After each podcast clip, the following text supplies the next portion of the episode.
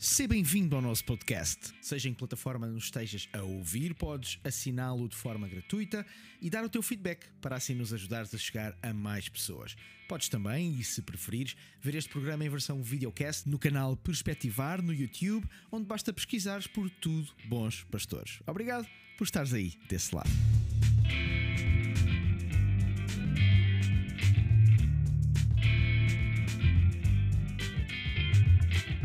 Olá, seja bem-vindo ao terceiro episódio desta segunda temporada do Tudo Bons Pastores. Como sempre, estou muito bem acompanhado, já quase que dispensam apresentações. Eu sou o Ruben Barradas e aqui comigo estão o Tiago Cavaco e o Carlos Cardoso. Somos três pastores bons ou não, isso já vai ser tu a decidir no final deste episódio. Se, bem, eu acho que o Tiago tem alguma coisa a dizer em relação a isso, mas vamos deixar isso para outras núpcias.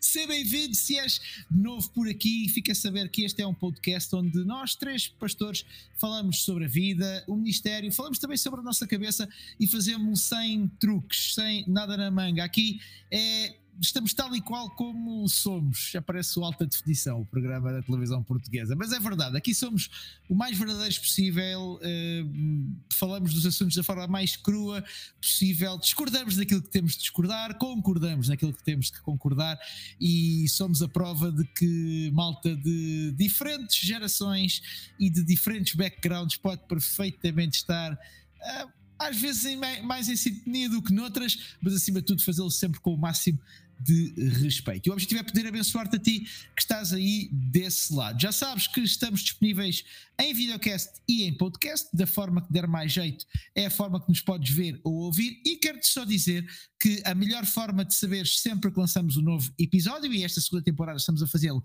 semanalmente, todas as semanas há um novo episódio do Tudo Bons Pastores, mas dizia eu que a melhor forma de tu uh, o saberes é seguires ou subscreveres, caso seja o YouTube, se estiveres no podcast, seguires o nosso podcast e assim uh, a plataforma irá avisar-te quando há um episódio novo. No caso do YouTube, além de subscreveres, podes ativar as notificações, assim saberás sempre que há novo episódio aqui no canal. E dizer-te também que no final desta temporada vamos estar a dedicar um programa único e exclusivamente às tuas perguntas, às tuas questões.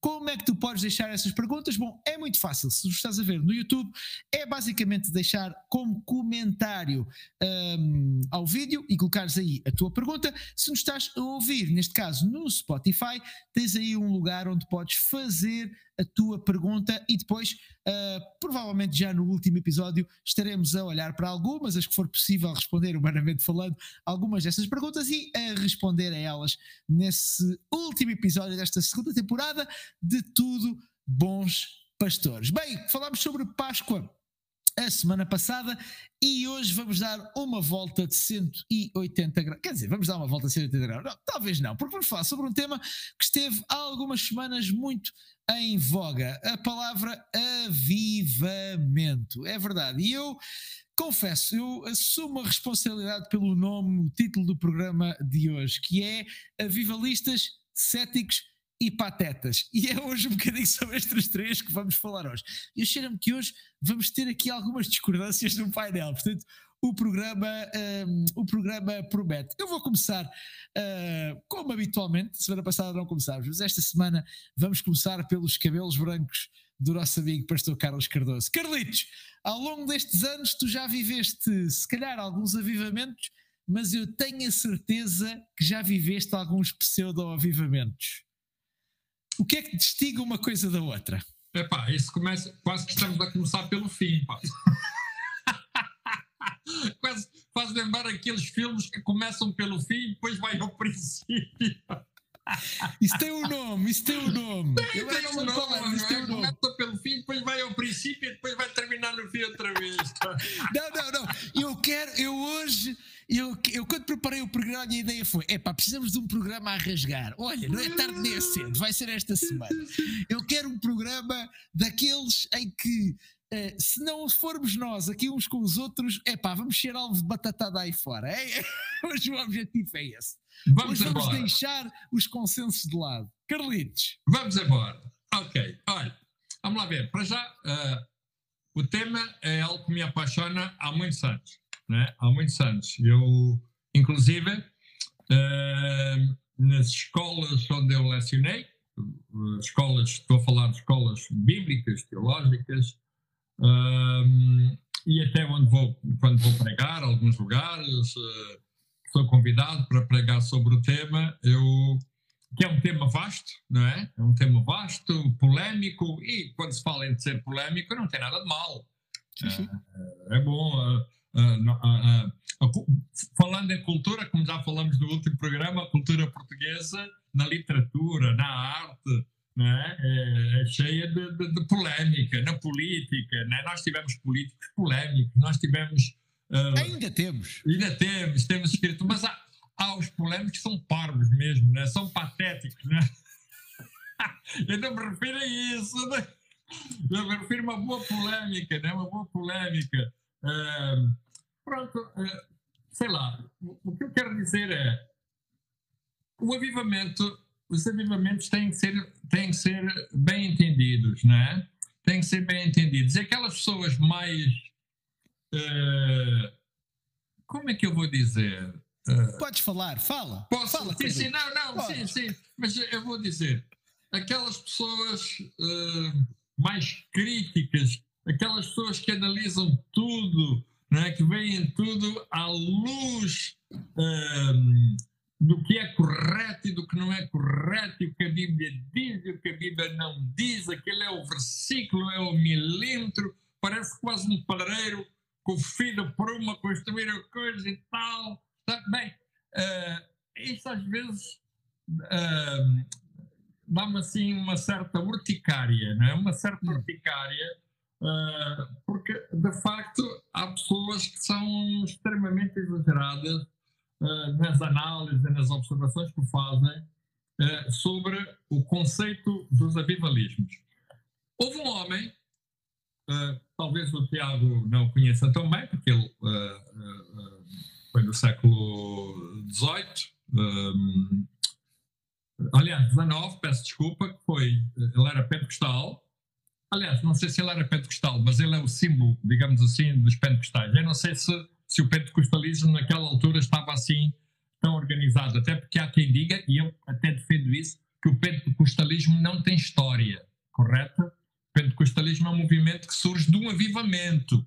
O pentecostalismo é um, é um, é um, é, é um movimento é, que surge de avivamentos. Um no país de Gales, no início do século XX, e, e, e, e o outro foi Azusa Street, uh, que surgiu nos Estados Unidos da América logo a seguir, portanto, no início do século XX. O pentecostalismo enquanto movimento, correto? Eu não estou a falar do Pentecoste, estou a falar do pentecostalismo enquanto movimento. Portanto, eu estou a falar de mim próprio, correto? Mas houve um homem no século XIX chamado Charles Finney. Charles Finney foi um avivalista. Uh, eu não sei se o Tiago conhece ou não. Claro, Charles claro, claro sim. Claro Charles, sim. Conhece, Tiago? Conhece? Claro, claro, claro. Sim, sim, conhece. Pronto, ainda bem. Uh, o Charles Finney um dia fez a seguinte oração: Senhor, manda-nos um avivamento sem defeito mas se for com defeito, não tem problema nenhum. Correto? Ou seja, tudo na vida que nós fazemos, nada é perfeito. Hum. Certo? Nada é perfeito, porque é igual a nós próprios. Não é? é igual a nós próprios. Nada é perfeito. Nós não somos perfeitos e tudo aquilo que advém de nós também não. E muitas vezes aquilo que Deus faz connosco, aquilo que Deus faz connosco, porque somos nós, somos homens, não é? somos pessoas, aquilo, Deus usa-nos, faz como faz, e nós somos vasos de barro, como lá está escrito, e Ele usa vasos de barro que são extremamente frágeis. Então, aquilo que Deus faz eh, conosco está sujeito eh, às imperfeições, às, uhum. a estas questões mais, uh, mais vulneráveis, etc. Então, uh, isto para dizer o quê? Eu acredito, claro que eu acredito em avivamentos, com defeito. Claro que eu acredito, não é? Claro que eu acredito com defeito. Uh, nós verificamos nas Escrituras, por exemplo, o primeiro grande avivamento que foi está lá no livro de Atos. Certo. Está lá no livro de Atos, foi o primeiro grande avivamento que, que aconteceu na história. E logo a seguir, né? apareceram dois camaradas, um casal, que quiseram ficar com o Guito. Desculpa, esta sou eu que estou a parafrasear. quiseram ficar com o Guito, que era colocado aos pés dos apóstolos. Eles quiseram ficar com metade, correto? E por causa disso foram à vida, foram ver o Senhor mais cedo. correto? Então, ou seja, mesmo no meio dos avivamentos, existem defeitos. Uh, claro que me estava a referir a Ananias e Safira, não é? Porque vocês não pensam que eu não. Ou alguém que esteja a ouvir que não pensa assim, o pastor Carlitos não sabe da Bíblia. Sei, sei, mas eu, eu, eu estou aqui a parafrasear e o que eu queria citar é que, de facto, uh, no, no meio dos avivamentos sempre, sempre, sempre vão existir coisas que não são boas. Hum. Sempre. Então, uh, há realmente que poder perceber que nos momentos mais avivados, e até na minha vida, houve muitos momentos avivados, muitos momentos avivados na minha vida, ao longo de 40 e tal anos, pessoal, teve momentos eu vivi de, de grande vivacidade, de grande vivalismo na minha vida, vivacidade enquanto a vida de Deus em mim e aquilo que me faz exprimir, etc. E o avivamismo enquanto a presença do Espírito Santo que se derramou e que se tem derramado na minha vida ao longo dos anos, mas ainda assim com defeito, porque a minha tendência é sempre levar ao extremo, é sempre levar ao extremo aquilo que às vezes são as verdades que se expressam de Deus na minha vida. E então, nos avivamentos coletivos, nas igrejas, uh, o avivamento wesleyano, olha, estou a ler, estou a ler um livro interessante, eu acabei de vir da Inglaterra, onde eu fui visitar um museu uh, wesleyano, não é? e fui visitar a casa onde viveu John Wesley, etc. E eu estou a ler, uh, e aqui fala exatamente sobre os avivamentos. Tinha, tinha coisas extremas, tinha coisas que se fosse hoje, se fosse hoje, o John Wesley era considerado um herege. Hum. Era considerado um herege. Havia homens que gritavam, havia, havia pessoas que se remolavam no chão, havia pessoas uh, que se estendiam, uh, haviam pessoas uh, com, com, em transe, etc. Mas não deixou de ser avivamento, não deixou de ser momentos em que a palavra foi pregada a milhares de pessoas, milhares de pessoas foram salvas, milhares de pessoas foram santificadas, milhares de pessoas foram libertas, milhares de pessoas foram curadas. Claro que nestas coisas existem sempre o lado menos bom da coisa e sempre vai existir, até nas nossas igrejas nós não deixamos de considerar a nossa igreja um mover de Deus pelas coisas menos boas. Olha, em Corinto havia coisas menos boas, em Gálatas havia coisas menos. Quando lemos a carta aos Gálatas havia coisas menos boas, em Romanos havia coisas menos boas. Quando lemos o livro de Atos, eu estou a estudar o livro de Atos agora, estou a dá-lo uh, uh, na, na, na, na, na Evening College da Hillsong, havia coisas menos boas, como já mencionámos, Ananias e Safira e outras coisas mais sempre vão existir coisas menos boas. E o grande problema dos críticos é que eles estão à espera das coisas menos boas, ou não tão boas, ou pelo menos não boas aos seus olhos, para deitar abaixo hum. aquilo que é as melhores intenções, uh, aquilo que é as melhores motivações das pessoas. Andam sempre à procura a ver na Bíblia, isto diz assim, isto diz assado, ah, é assim, é assado. Epá, olha, chega. Isso para mim chama-se pilantrice. Oh, oh, Tiago, a ti faço-te uma pergunta. É pior ser. É pior haver avivamentos em todo o lado ou ter a mania que se é fiscal de avivamento?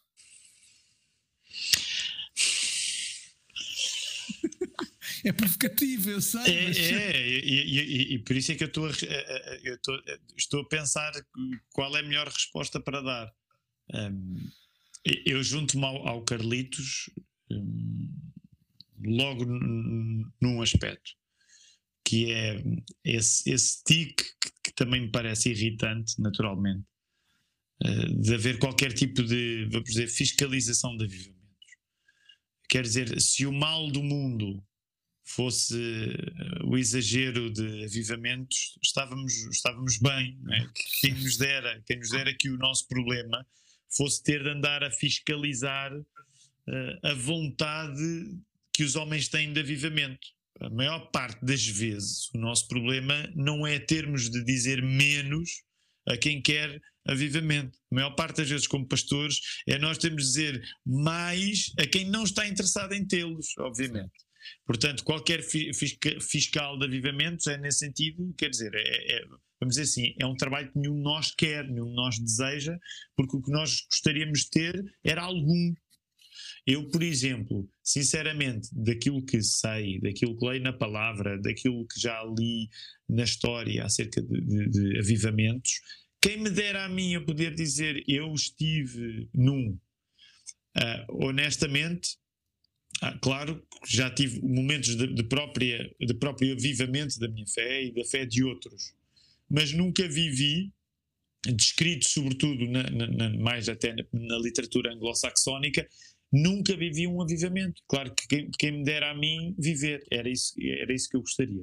Claro que é verdade, e, e, não precisamos, até porque nós andamos aqui a prometer uma coisa que não somos tão bons a cumprir. Porque eu acho as nossas divergências são sempre muito suaves e delicadas. Eu acho que nós nunca tivemos assim uma grande discussão assim de um dizer uma coisa e o outro dizer outra. Disso. Temos que tratar portanto, disso. É, portanto acabamos a prometer uma coisa que ainda estamos para cumprir, uma zanga, não é uma zanga, mas assim um, um choque. Uma discussão acesa, vá, uma discussão acesa. É verdade que, que, que, que, uma vez que o Carlitos, Carlitos, tu falaste no Fini, e o Fini, é, é, eu acho que é conhecido por qualquer pastor com hábitos mínimos de leitura, deve saber quem é o Charles Finney porque ele é importante na história evangélica dos últimos séculos.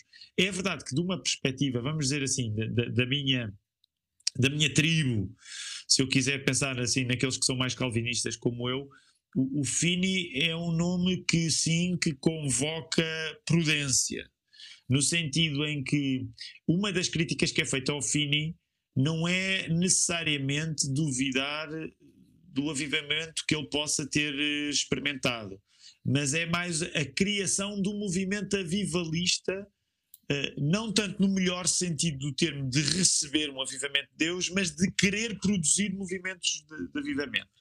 Que é uma coisa que não toca tanto, infelizmente, não toca tanto a nossa cultura portuguesa, mas como vocês sabem, toca profundamente a cultura norte-americana. Uh, portanto, levando a tradições em que os avivamentos não são necessariamente coisas que realmente estão a acontecer, mas como o Carlitos também mencionava, mas às vezes são promessas que se fazem que vão acontecer. Portanto, em algumas tradições, geralmente mais pentecostais nos Estados Unidos, o avivamento não é só uma coisa que se procura, é uma coisa que se garante, que se promete. Uh, e nesse sentido, é, é, é mais por todos, aí que. Todos prometem.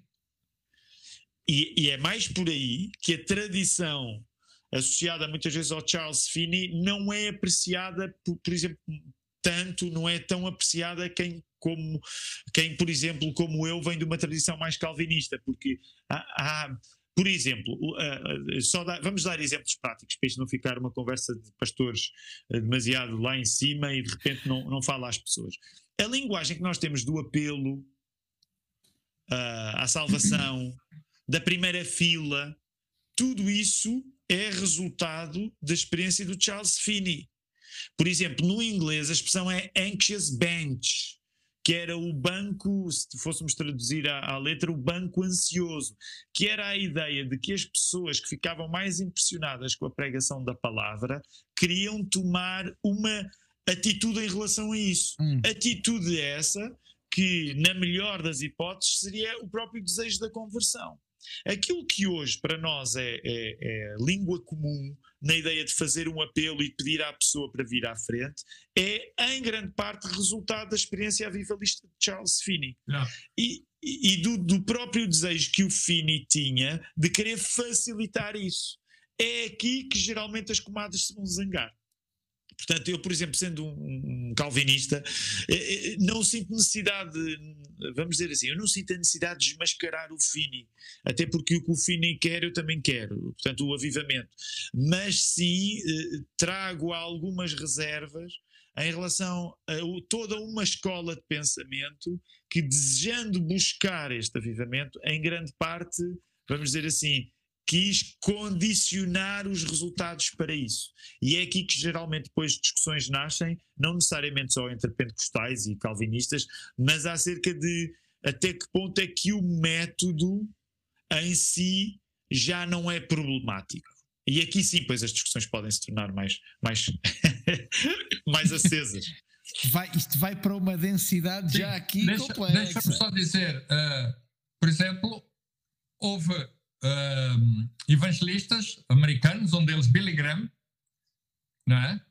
Billy Graham, uh, eu assisti, não, não, eu nunca, nunca, nunca assisti nenhuma campanha ao vivo de Billy Graham, não é? Nunca ouvi. O que há é por imagem, uh, o que eu vi em televisão, uh, DVD e pronto, e toda a sequência de, de, de agora com, com, com o filho, Franklin Graham e por aí fora, é? Esse segmento de, dos convites da primeira fila, ele seguiu também. É? Sem dúvida, sem dúvida. Ele seguiu, dúvida. Ele, ele, seguiu isso. Uh, outros, uh, outros avivalistas, uh, bem, não vou chamar avivalistas, não, não quero pôr aqui essa expressão, embora eu considere que Billy Graham foi um homem, não, não, não chamemos avivalista, mas olha, tinha tinha mais avivalista que muita gente aquilo que a gente pensa que ele teria. Sem dúvida, sem dúvida. Hã? Sem dúvida. traços de Atenção, Billy Graham foi das pessoas que mais mexeu uh, nas igrejas, no que diz respeito à, à, palavra, à pregação da palavra, que era fundamental para ele, como vocês sabem. Né? As suas campanhas estavam sempre, sempre, sempre a abarrotar de gente e eu, olha, o meu sogro, o meu sogro converteu, falecido já, converteu-se numa campanha de Billy Graham na África do Sul. E daí veio a família depois e por aí fora. E eu conheço pessoas que se converteram, não é? E eu posso considerar isso algo de avivalismo, que tem a ver com a pregação da palavra, correto? E eu lembro, assisti uh, por televisão, uh, em DVD, e, e, agora no Instagram, às vezes está cheio de vídeos do Billy Graham, onde ele faz apelos, e eram umas milhares de pessoas, centenas uhum. de pessoas que, que se convertiam e eram eh, depois integradas nas igrejas, etc, etc. Estou a falar do Billy Graham por ser a figura mais consensual, digamos, no mundo evangélico, correto? No mundo evangélico. Embora eu confesso, eu também não sou um grande, um grande uh, adepto de, de, de, Charles Finney, até porque o Charles Finney tinha algumas questões uh, muito problemáticas, muito polémicas, e, e no bom sentido poderíamos aqui falar sobre elas. Mas, por exemplo, eu vou falar de um calvinista que eu gosto muito, que é o George Whitefield. Uhum, sem dúvida, é? sem dúvida. Eu gosto muito, pregou, ele pregou também, fez campanha, ele pregava nas ruas, às massas, eh, foi um contemporâneo de, de, de, de John Wesley, não é?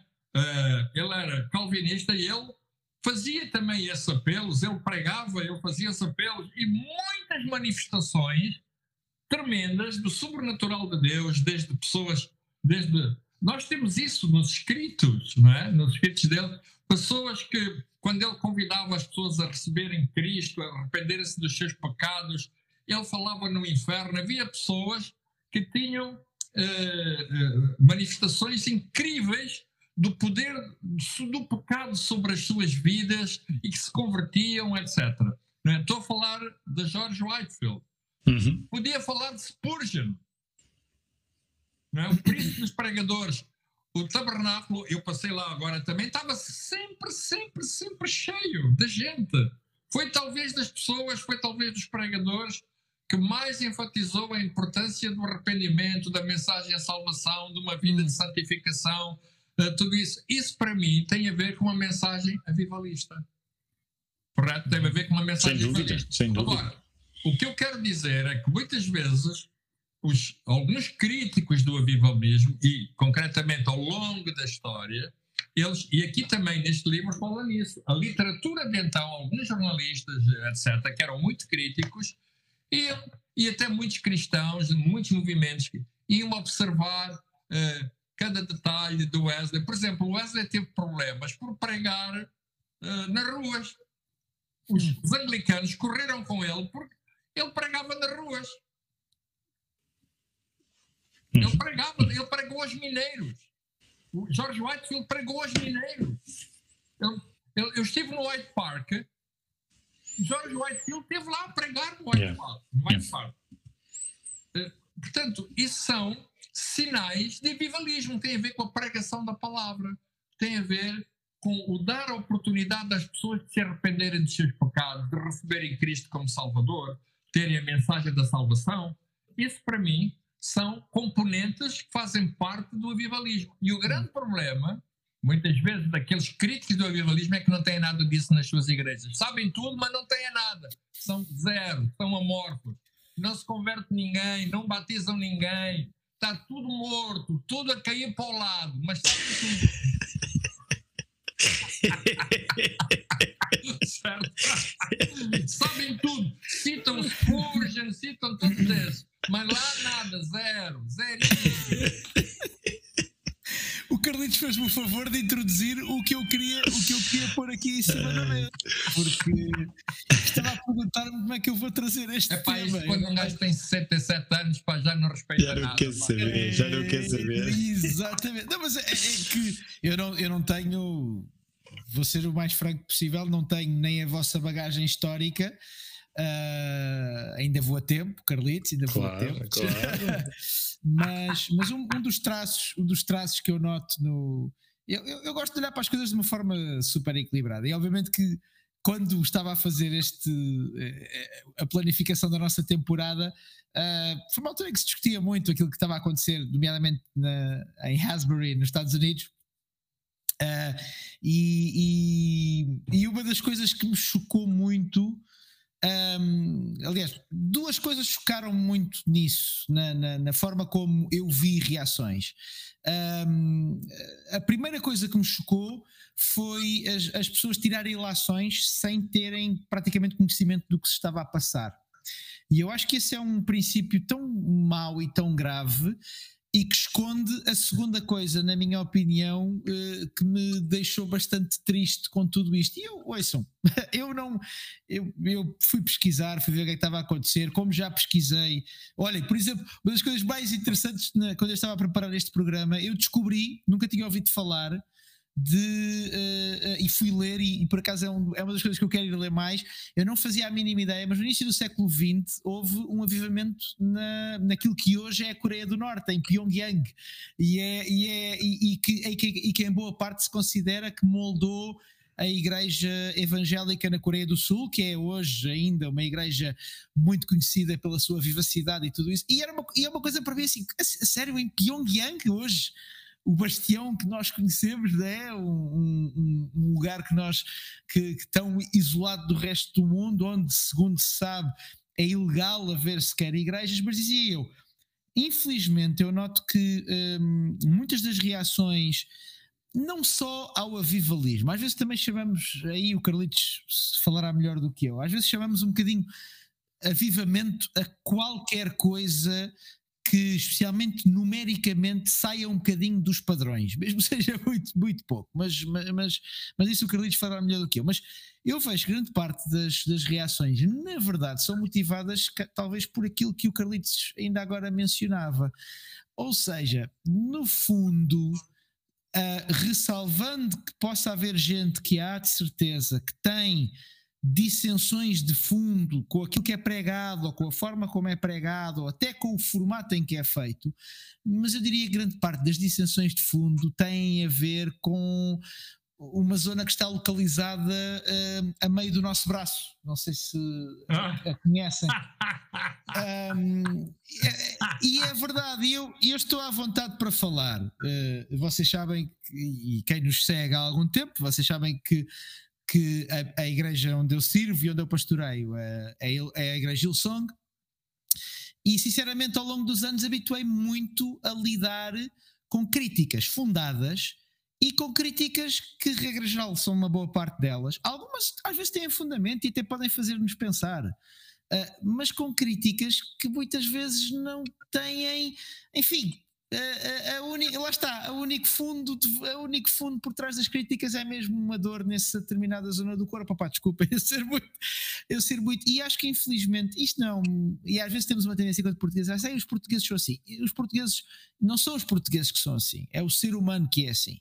E quando vemos noutros alguma coisa que de coração ansiamos e oramos e, e pedimos a Deus, uh, às vezes há uma tendência para termos essa reação de, de que até pode ser positiva, porque eu acho que se nós olhássemos para aquilo que Deus está a fazer e vai fazendo noutras partes do mundo e já fez noutras partes do mundo, e se honestamente de coração nós disséssemos, Senhor, aquilo que eles estão a experimentar em Hasbury, aquilo que eles experimentaram em Azusa, aquilo que eles experimentaram aqui, ali ou acolá, Senhor, que um dia eu possa experimentar isso, que um dia eu possa ver isso e genuinamente me alegrar com a igreja ao meu lado que cresce, com a igreja ao meu lado uh, do país ao lado que cresce, com os irmãos naquele sítio que estão a, a experimentar um avivamento.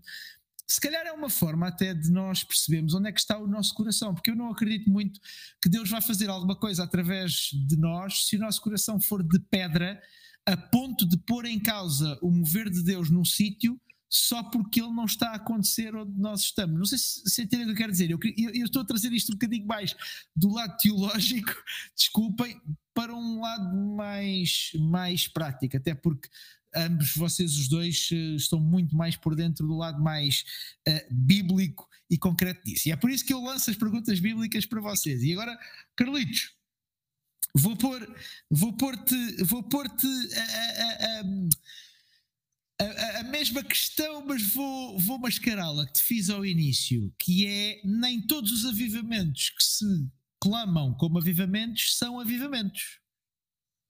Correto. E a minha, pergunta é, e a minha pergunta é exatamente essa. Claro onde é, que não. Onde é que está a liga? Onde é que está a liga não, claro, entre, os, claro entre Olha, os avivamentos nas redes sociais, e os patetas? Quem anda nas redes sociais como eu, Twitter, Facebook, Instagram, oh, o que não lhe falta é ver avivamentos todos os dias. O que não lhe falta é vem a reunião de avivamento. Depois eu vou ver as fotografias e estão lá meia dúzia de gatos pingados, alguns a dormir. vem a reunião, uma conferência de avivamento. E depois eu vou à procura, eu vou à procura, começo a ver as fotografias e vejo lá alguns quase a bater ali a sorna, ali quase boca aberta, ali dá, dá, dá ser grande ali. Então, oh, oh, então, então peraí, então peraí, vou reformular Hã? a minha pergunta. Avivamento tem que necessariamente significar números? Não, não necessariamente, não é? Em primeiro lugar, vamos ver, há avivamentos. Olha, vamos começar por aqui. Em primeiro lugar, o avivamento começa da nossa vida pessoal. Certo. Certo? Começa por aqui. Portanto, não estamos a falar de números, estamos a falar de, de nós próprios, não é? Uhum. Uh, eu, eu considero que não há avivamento sem começar na nossa vida pessoal. Ponto. Correto? Quando eu, eu lembro, quando eu me converti há 47 anos, né, eu experimentei um avivamento na minha vida. Pá, eu eu fiz coisas incríveis, eu preguei o evangelho a um monte de gente, eu, pá, eu não faltava aos cultos nenhums na altura, está próprio de quem acaba de receber algo fresco, algo novo, uma experiência nova, uma experiência incrível, uma coisa extraordinária. Isso é, é comum. Olha, Jesus à igreja de Éfeso disse que eles precisavam voltar ao primeiro amor. Hum correto significava que as suas motivações, em termos das motivações interiores e do coração, estavam a esvair-se.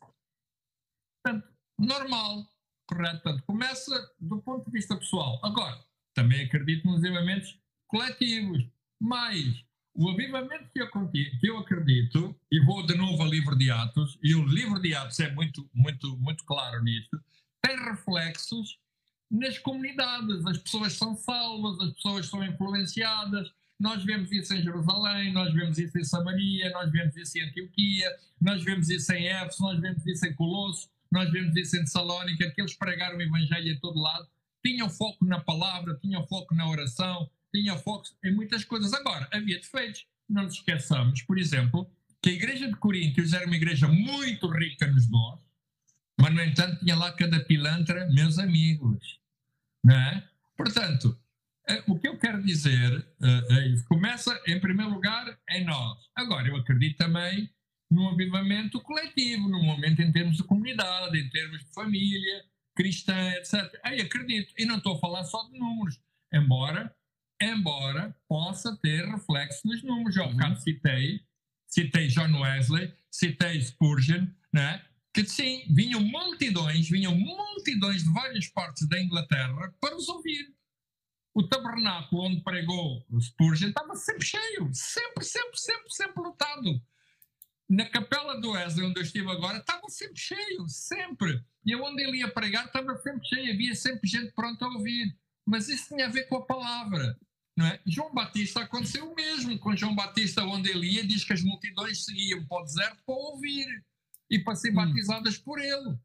Portanto, implica que há movimento, há dinâmica. Isso aí acredito que sim, que há movimento, que há dinâmica. Agora, onde não há avivamento, certeza absoluta, né? onde não há dinâmica, onde não há todas essas. Não há, não tem como, não é? Tiago, conta-me coisas. Eu aqui nem te vou fazer pergunta, vou-te só deixar, vou-te só deixar chegar à frente. Não, olha, em primeiro lugar caia bem, porque eu estou aqui no, no, na, na, na, minha cozinha, que é o lugar, é, é a cozinha da igreja de um apartamento, que é, que é, que é um lugar onde nós improvisamos um escritório. Uh, porque, porque para nós, de facto, estamos sempre a cozinhar alguma coisa. E, e na palavra, e tenho aqui o livro do, do, do, de um dos meus copastores, do, do Filipe Souza, que ele está a ler, que foi um livro que eu li há, há uns anos nos Estados Unidos. E curiosamente, Ruben, até uma dica que hum. eu creio que não está editado em português, chama-se Protestant, do Alec Reary, e, e, é The Faith That Made the Modern World, e, e, conta um pouco a história do movimento protestante em toda a sua diversidade.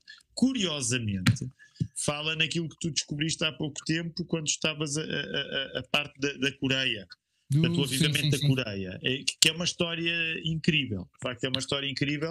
E, e, este livro, eu gosto muito deste livro, porque este livro faz justiça a uma coisa que se vê nesta conversa, que é um movimento largo, que nós acreditamos que em último, em último em última instância é um movimento do próprio Deus, é por isso que somos protestantes, é por isso que somos evangélicos, mas que das suas origens sempre se manifestou em grande diversidade e, e que sempre houve esta tensão por exemplo, que nós estamos aqui a falar no, no, assunto do avivamento, porque ela é uma tensão clássica, se nós quisermos, dentro do protestantismo, e não só, mas falando do nosso protestantismo, do nosso movimento evangélico, que é a questão, a tensão entre o ensino e a experiência. Hum. E, e, e, reparem, é verdade que de uma, se nós quisermos aqui eh, simplificar muito, claro que nós diríamos, por exemplo, para aqueles que vêm de, de uma tradição mais batista, Apesar disto não ser igual em todos os lugares no mundo, porque, como vocês sabem, onde, uh, uh, por exemplo, os batistas são mais, mais diferenças são encontradas neles também.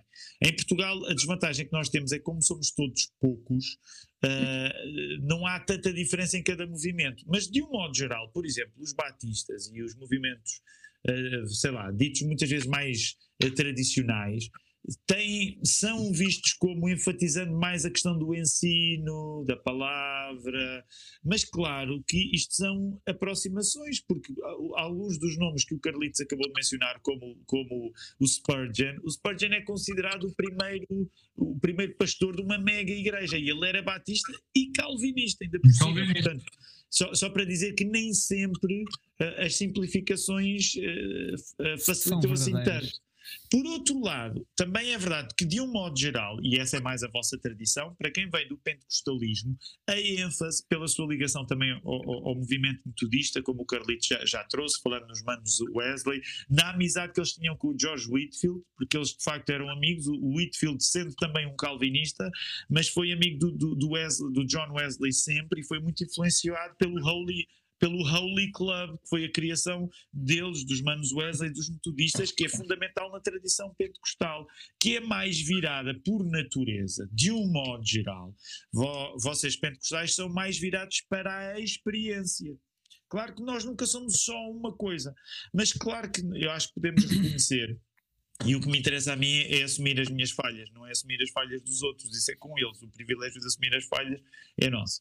É verdade que, por exemplo, para quem vem do contexto mais batista, mais facilmente se encanta da tentação da fiscalização do avivamento dos outros, que com alguma razão vocês apontam muitas vezes, sim, há uma parte às vezes que é pura inveja, que é pura dor de cotovelo. É fácil estar num lugar onde, como nada de fantástico... Não só batistas, atenção, não só não batista, só mas estou a falar eu, conheço, eu, eu conheço muitos pentecostais que mandam cá uma dor. Claro, claro. Olha, olha, e eu, e eu vou confessar agora, agora com Asbury, vi muitos que estão longe de ser batistas a saírem debaixo das pedras. Ah, claro, claro. Muitos, mas, mas, e alguns até de forma surpreendente. Confesso. Mas pronto, apenas para dizer, claro que depois, infelizmente, quando entramos numa lógica de competição, isso é triste porque vamos ter todos inveja uns dos outros e é muito triste. Mas é verdade que, de um modo geral, até porque eu ouvi alguns comentários que também não me interessaram ouvir, porque, como, como disse logo ao início, quem me dera a mim o meu problema ser ter dizer a alguém menos. Nós vivemos num país onde queremos, passamos a vida a dizer mais, por favor, mais.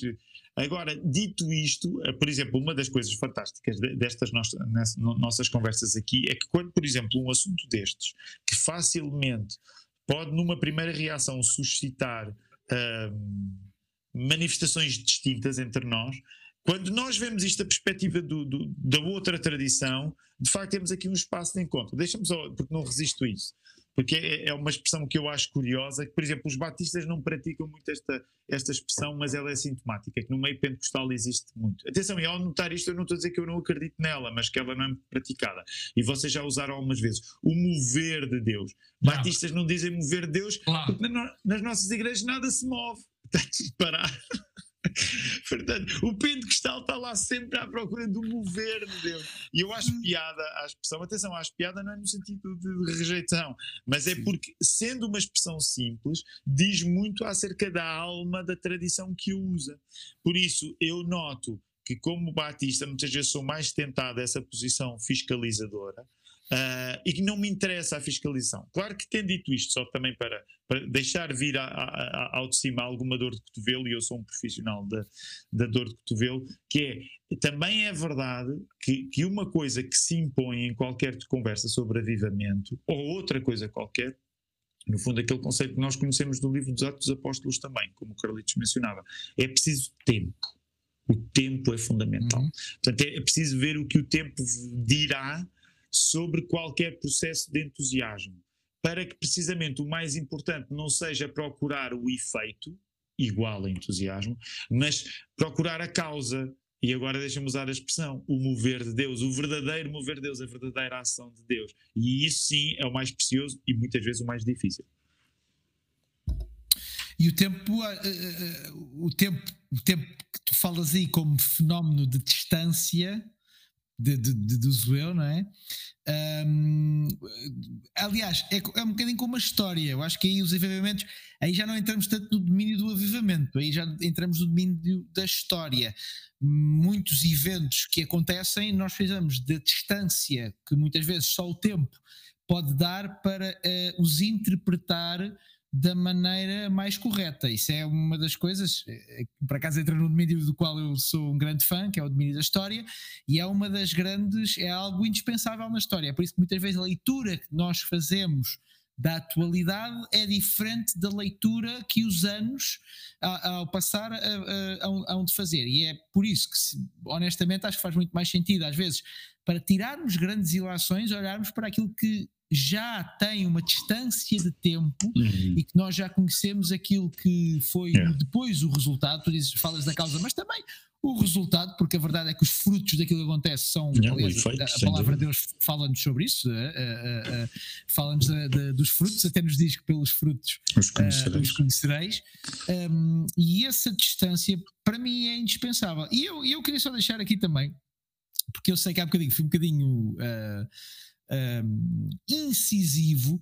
Não, eu, não, eu não acredito que todos os fiscalizadores. Para já, eu acho que a fiscalização é indispensável, honestamente. E acho que, até estou a ter o microfone, mas acho que no contexto da igreja, no contexto do Evangelho, nós precisamos de pessoas que olham e pensam se aquilo que uhum. está a acontecer vai ao encontro de verdades bíblicas básicas. E eu acho isso importante.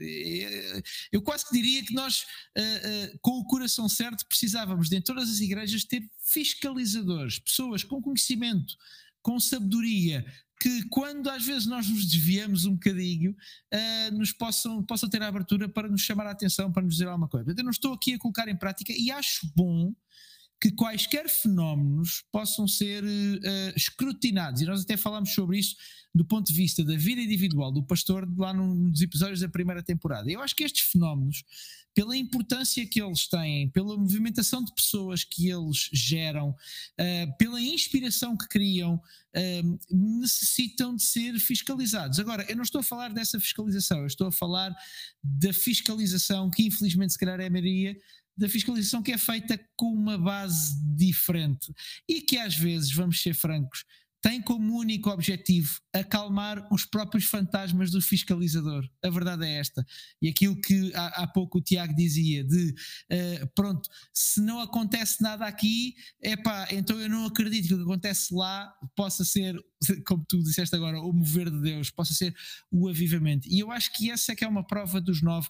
Aliás, na minha opinião, uma das. Um, uma das melhores formas de nós analisarmos o nosso coração é a maneira como nós reagirmos ao sucesso dos outros à nossa volta e mais, é a maneira como nós reagimos à resposta às orações, às vezes nossas orações, a acontecer na vida dos outros. É quando Deus abençoa outros à nossa volta, é quando Deus faz acontecer coisas à, à, à nossa volta e não necessariamente as faz acontecer no nosso, em nós e no nosso meio. E se é a forma às vezes nós analisarmos o nosso coração, passa um bocadinho por aí. E com isto eu volto a dizer: acho que sim, que devemos perguntar: será que aquilo que aconteceu, será que aquilo que está a acontecer se enquadra numa perspectiva bíblica, numa perspectiva uh, uh, de referência e observância dos textos bíblicos? Acho que sim. Mas devemos evitar cair num lugar onde facilmente caímos enquanto seres humanos, que é de rasgarmos de alto a baixo quase tudo aquilo que foge um bocadinho do nosso, do nosso controle. Eu só queria deixar isso claro, eu não quero de maneira nenhuma que fique aqui a ideia que eu estou amargurado. Não, nada, nada. Aliás, vou-vos confessar um pecado meu. Às vezes divirto-me. Às vezes divirto-me com as dores de cotovelo alheias. Mas pronto, isso já sou eu a confessar aqui os meus pecados ao vivo e em direto. mas, meus queridos, eu. Às uh, vezes uh, até eu as tenho. Olha, uh, tu e eu, tu e eu, tu e eu. Às vezes. Temos Como todos. diz ali o Tiago, o Tiago há bocado disse: Olha, eu nunca estive, gostava de ter estado lá. E olha, às vezes até eu as tenho.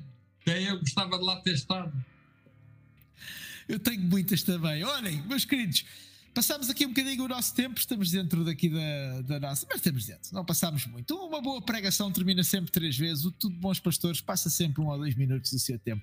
Queria agradecer a ti que estiveste aí desse lado, lembrar que podes deixar a tua pergunta um, e uh, que podes sempre subscrever aí o canal. Já agora, se ainda não fizeste, estás no YouTube, deixa o teu like, uma boa forma de nós chegarmos a outros. Meus queridos, muito grato novamente por estar aí desse lado. É um prazer é um prazer estar com vocês, é um prazer falar sobre estes assuntos, às vezes mais uh, incisivos, e é um gosto mesmo estar com vocês. Meus queridos, Deus vos abençoe desse lado. Já sabem, aqui o Tudo Bons Pastores é falar sobre a vida, o ministério e a cabeça, sempre sem truques. Um abraço.